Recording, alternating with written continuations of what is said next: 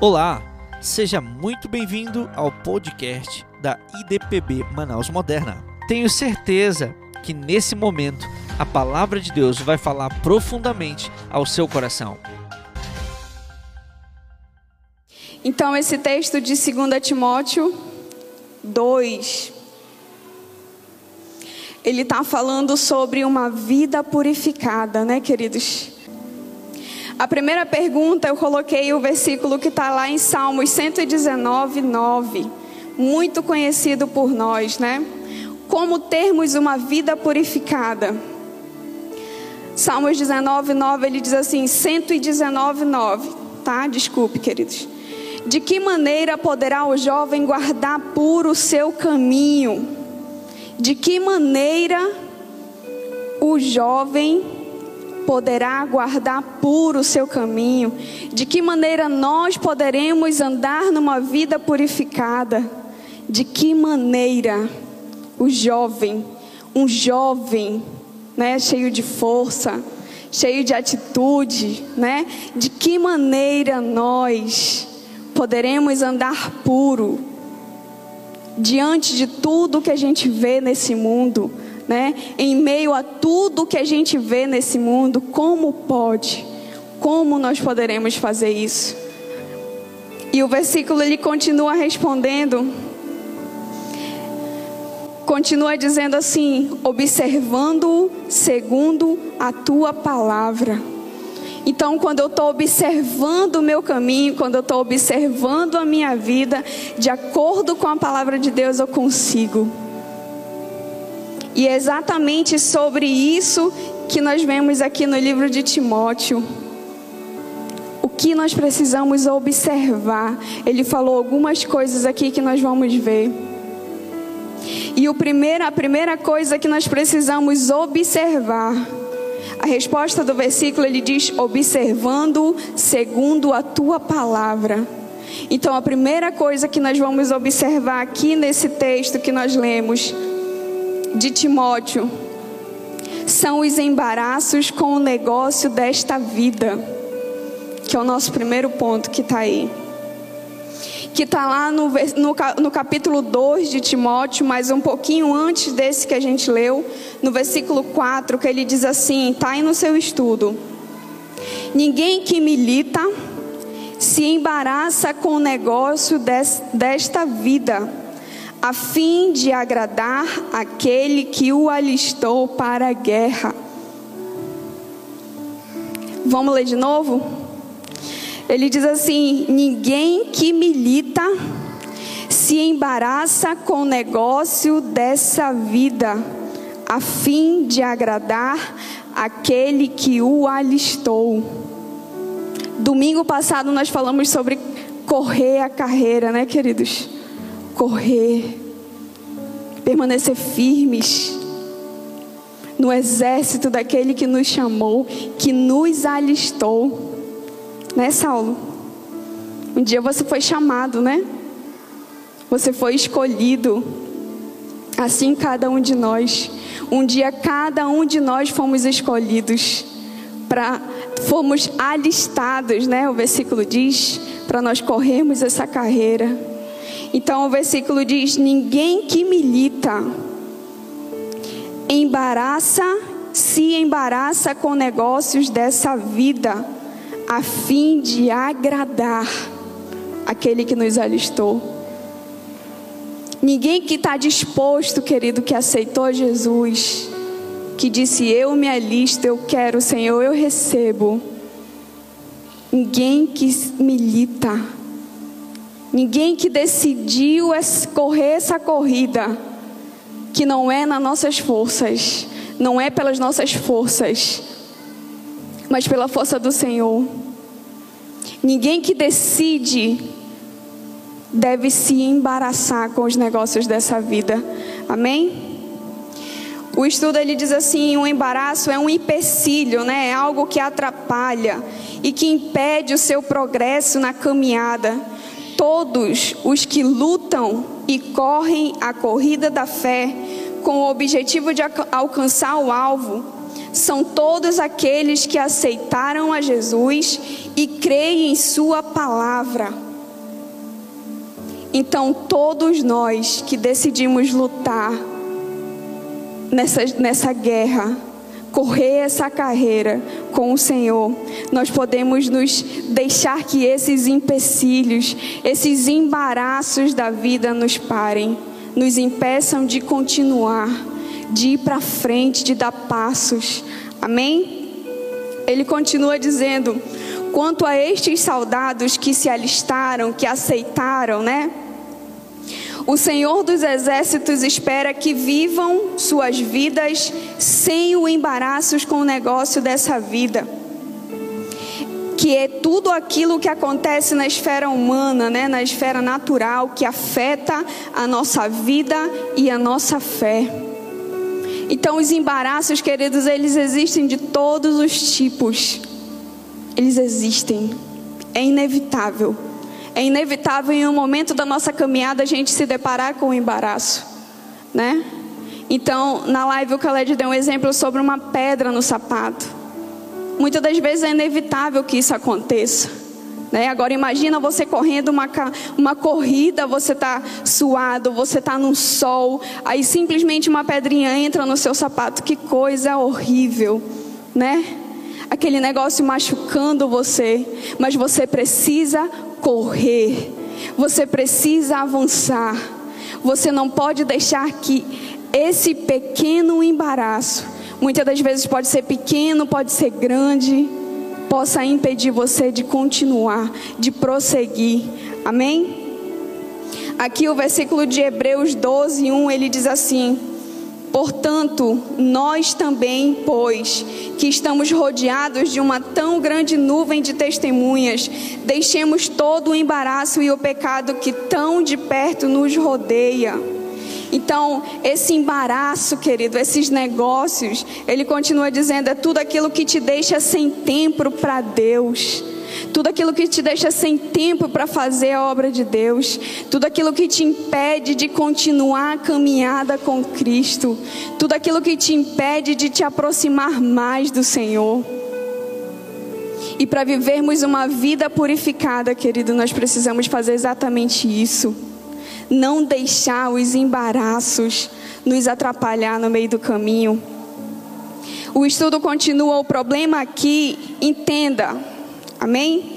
O problema aqui não é ter qualquer ocupação, porque nós temos vários tipos de ocupação que podem ser o nosso embaraço, né?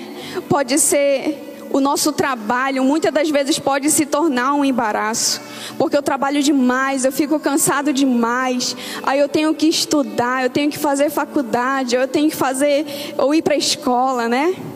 Eu tenho isso, eu tenho aquilo, eu tenho filhos. São pequenos embaraços, querido. Não estou querendo dizer que o seu trabalho é o embaraço, tá bom? Eu não estou querendo dizer que o seu, o seu, a sua faculdade é um embaraço. Eu não estou querendo dizer que os nossos filhos são embaraços.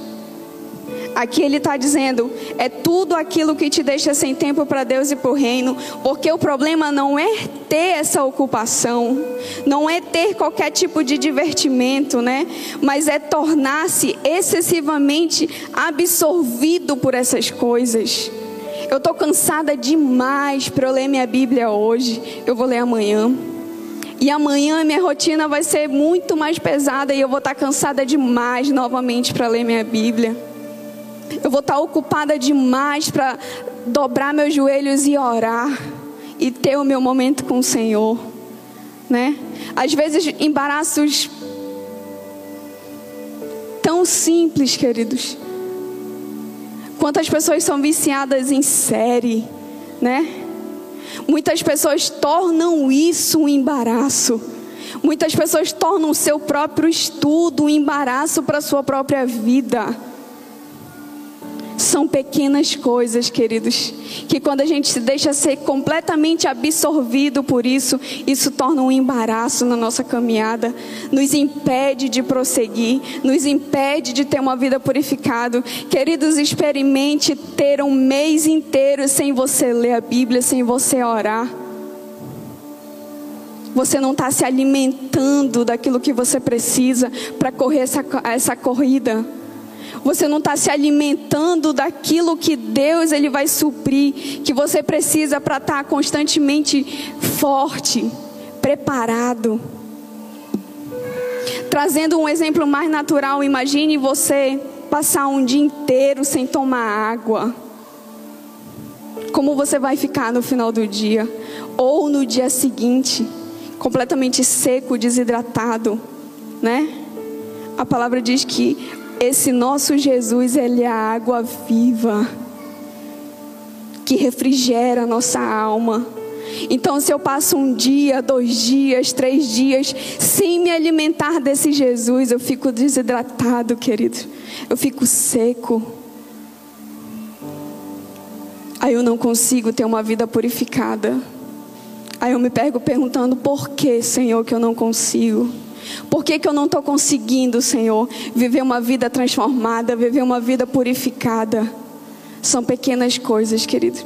São pequenas pedras que a gente simplesmente se acostuma, né? No primeiro momento eu estou correndo e aquela pedrinha ela está me atrapalhando e eu quero tirar, mas aí eu, eu quero correr, eu quero correr. E quando eu me acostumo com aquela pedra que é o problema, quando eu, eu finjo que ela nem está mais ali, é que é o problema então o embaraço ele absorveu completamente a minha vida. E para mim já nem é mais um embaraço. Para mim é algo normal. Lembram que a gente falou? Tá tudo bem. Tá tudo bem eu ter essa pedra. Tá tudo bem, queridos? Tá tudo bem? Uma pessoa que está numa maratona correndo, tem uma pedra no seu sapato? Tá tudo bem? Sim? Não, queridos, não está tudo bem. E é isso que Deus ele está nos ensinando nessa noite. O problema não é ter qualquer tipo de ocupação, né? Mas é se tornar-se absorvido completamente por essas coisas que destroem, que abalam a nossa fé. Hoje é uma coisa, amanhã é outra. Hoje pode ser meu trabalho, amanhã meu estudo. Aí eu tenho o trabalho, o estudo, depois as tarefas de casa, né? Depois outra coisa e outra coisa e outra coisa. Porque só tende a aumentar. E quando eu olho, eu estou totalmente embaraçada. Né? Vocês já viram uma pessoa que diz: Não, minha vida está totalmente desorganizada? São os embaraços que tomaram conta, queridos. Então, para eu viver uma vida transformada, ele diz que eu preciso deixar todo o embaraço, todo tipo de negócio com essa vida, negócios dessa vida. Para nós fazermos qualquer tipo de negócio, existe, tem que existir uma troca, não é? O normal é isso, ter uma troca. Eu preciso estudar muito, muito, para que eu tenha um bom emprego, uma boa faculdade, um bom isso, um bom aquilo. Esses são os negócios. Eu preciso me esforçar em tal área para que eu tenha um retorno. Querido, quando você decide correr a carreira de Cristo, é Ele, Ele diz que é Ele que tem a coroa para você, é Ele que tem a recompensa no final de tudo para você. Não é, entenda, não é o seu próprio esforço, não é a sua própria inteligência, é o Senhor. Não estou dizendo que agora você não vai mais estudar nem trabalhar. É aquilo que eu falei anteriormente. É deixar ser absorvido. É tomar conta da sua vida, do seu momento, que deve ser do Senhor. Amém? O ponto 2, a segunda coisa que nós precisamos observar para termos uma vida transformada. Observarmos os tipos de vaso. Lembram dos vasos? Então, 2 Timóteo 2:20, ele diz assim: Ora, numa grande casa não há somente vasos de ouro e de prata, mas também de pau e de barro, uns para honra, outros, porém, para desonra. Queridos, eu achei muito interessante quando ele citou a questão dos vasos, alguns tipos de vaso. Ele, o versículo fez questão de, de deixar, né? Alguns tipos de vaso. E, e, e imaginando, né? Imaginando que todos esses daqui são vasos perfeitos, né? Feitos realmente de ouro, feito realmente de prata. Eles precisam passar por um processo para eles chegarem nesse formato, né? Os vasos de ouro e de prata, eles precisam ser derretidos, né? É um material que precisa ser elevado a uma temperatura muito alta para ele ser, né, manuseado, vamos dizer assim, não é essa palavra que a gente usa, né? Mas para eles serem moldados, eles precisam ser levados a uma temperatura e eles precisam ser misturados com outros elementos. Porque esses dois metais, se você for pesquisar, eles puros, eles são muito maleáveis. Então eles precisam de outros elementos para que eles fiquem tenham um formato, né? Então eles precisam passar por um processo. E assim os, esses outros aqui, eles são mais um processo natural, vamos dizer assim, né? É uma pessoa, é um oleiro, Vou chamar de oleiro porque é maceneiro que trabalha, né? Não sei, mas vamos chamar de maceneiro. Então eles fazem, mas tem um processo também para eles chegarem a ter um formato, para que eles sejam prontos para uso, né? Eles precisam passar por um processo. A madeira ela precisa ser cortada, né? Lapidada e, enfim, lixada, né? E já o de barro, ele é um processo muito mais natural do que os outros. E eu queria aqui acrescentar algo para você guardar aí. Diferente de todos os outros, queridos. O barro, ele é uma substância, é um material super simples, encontrado na natureza. Que o oleiro precisa de água. E se você for pesquisar, ele, esse barro ele precisa ser amassado, pisado, antes de ser levado para aquele. Estão entendendo, né? E ser moldado. E o mais interessante, que eu estava pesquisando sobre isso, o mais interessante, queridos, é que depois de tudo isso, de todo do barro passar por tudo isso, ele vai lá, né? Começa a moldar. O oleiro começa a moldar da forma que ele quer. Se você já viu um oleiro, é muito interessante. É um negócio feio, né? Um torrão de barro que ele joga naquela roda e vai moldando conforme ele quer. Tem habilidade, ele precisa ter habilidade para fazer isso. E diferente desses aqui, que para eles serem moldados, eles vão para o fogo. Esse daqui, para ele ganhar a sua forma e ser pronto para o uso, ele vai para o fogo no final de tudo. E quando ele sai do fogo, ele está pronto. A partir daí, ele está pronto para ser, ser usado. Depois que ele passa pelo fogo, ele vai ser usado que ele está enrijecido, né? Ele está duro, ele está pronto.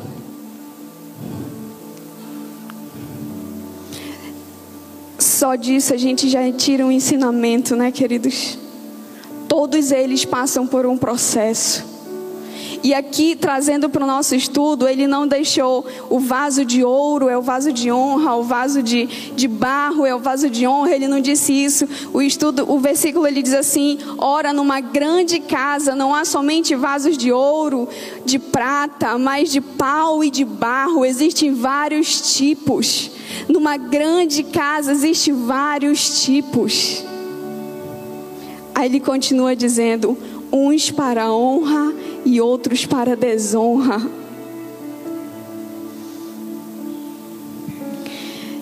E o estudo ele diz assim, em 1 Tessalonicenses 4, 7, ele diz assim: Porque não nos chamou Deus para a imundice, mas para santificação. Cada um de nós, queridos, precisamos passar por um processo. Isso também é inevitável. Entenda que em algum momento da sua caminhada, da sua corrida, você vai passar por um processo, às vezes doloroso, muito doloroso, mas é necessário, porque Ele nos chamou não mais para imundície, mas para santificação para vivermos uma vida purificada, para nós estarmos prontos para o uso nós precisamos passar por um processo.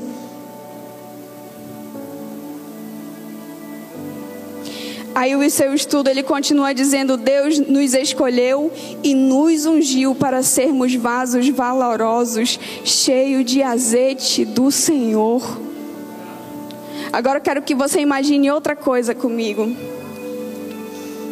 Vamos, vamos imaginar que esse, esse, vamos pegar o vaso de prata, né? Entenda, não é pelo seu valor, não é pelo seu brilho, não é pela sua aparência, tá bom? Entenda, a gente está pegando aleatoriamente.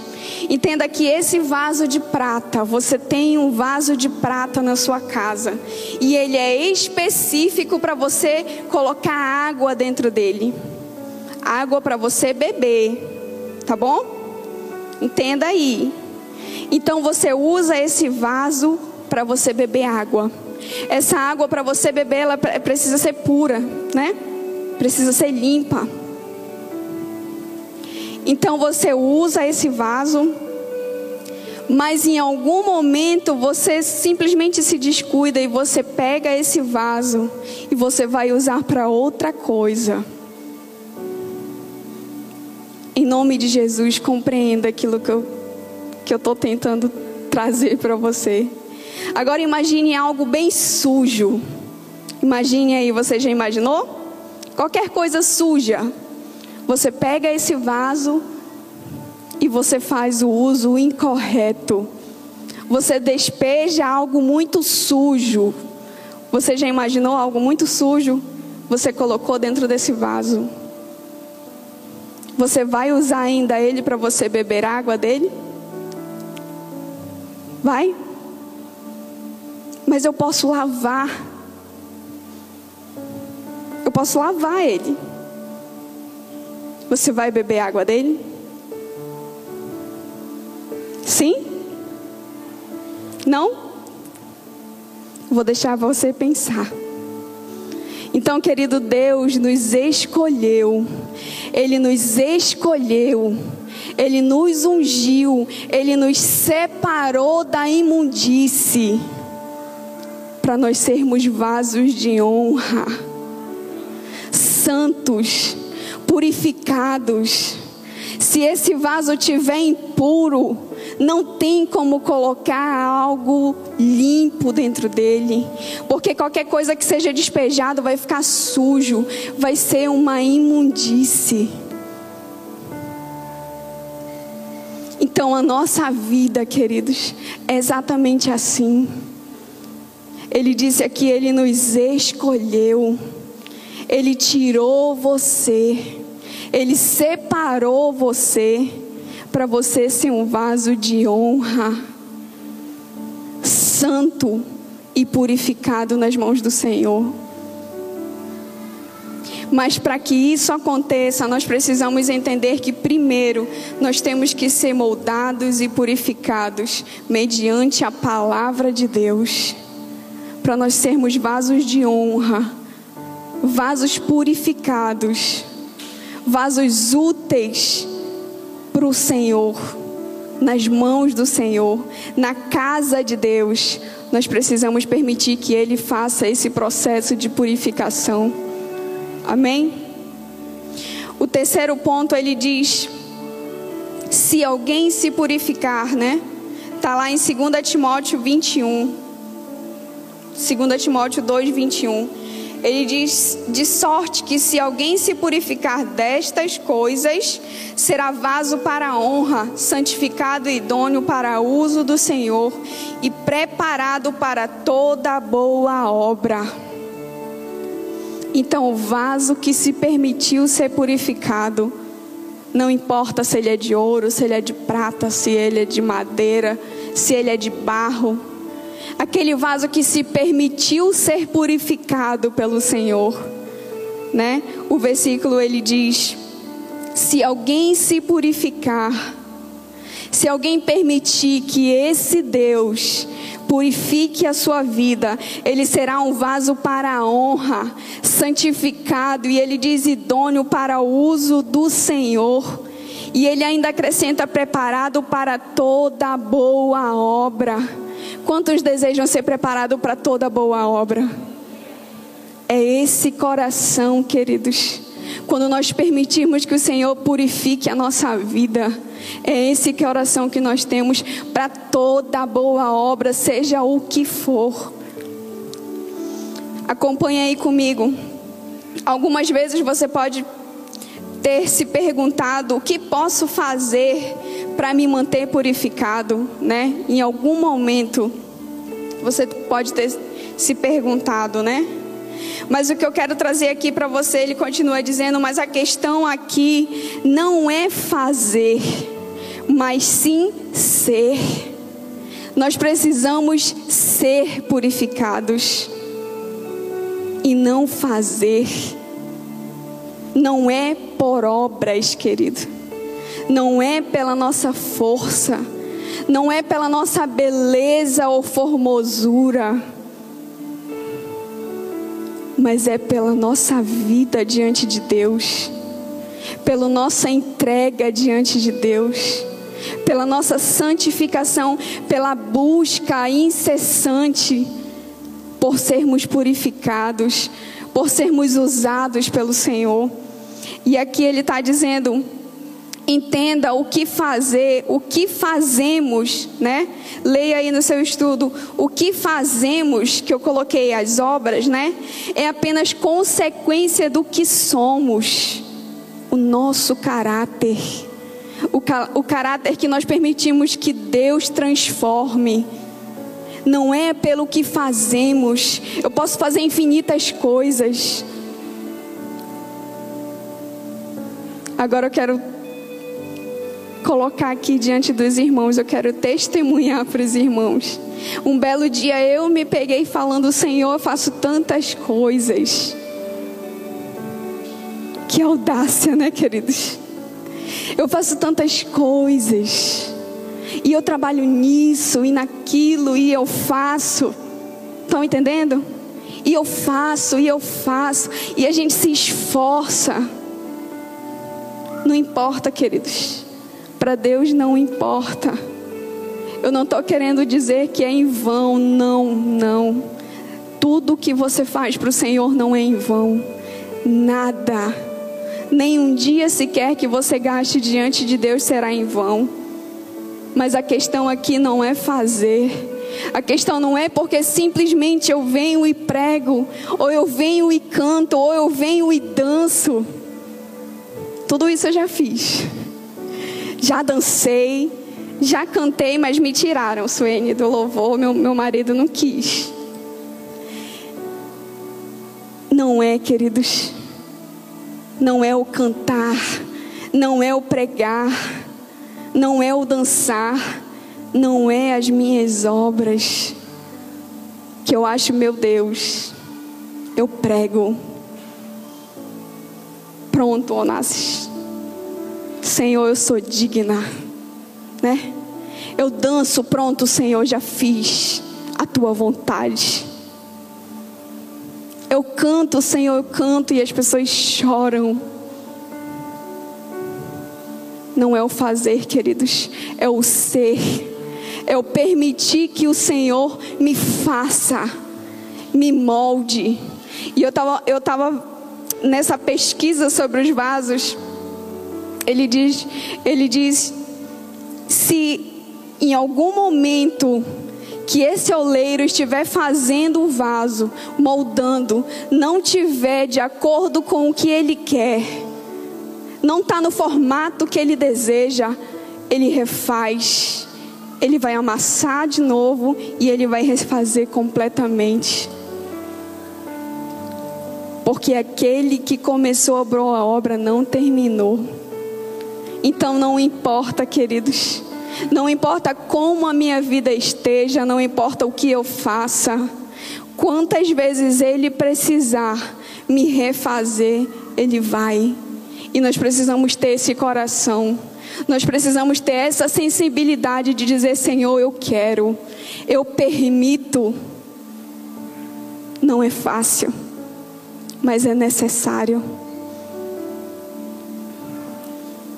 O estudo ele continua dizendo: precisamos nos manter purificados todos os dias para sermos vasos de honra nas mãos do oleiro.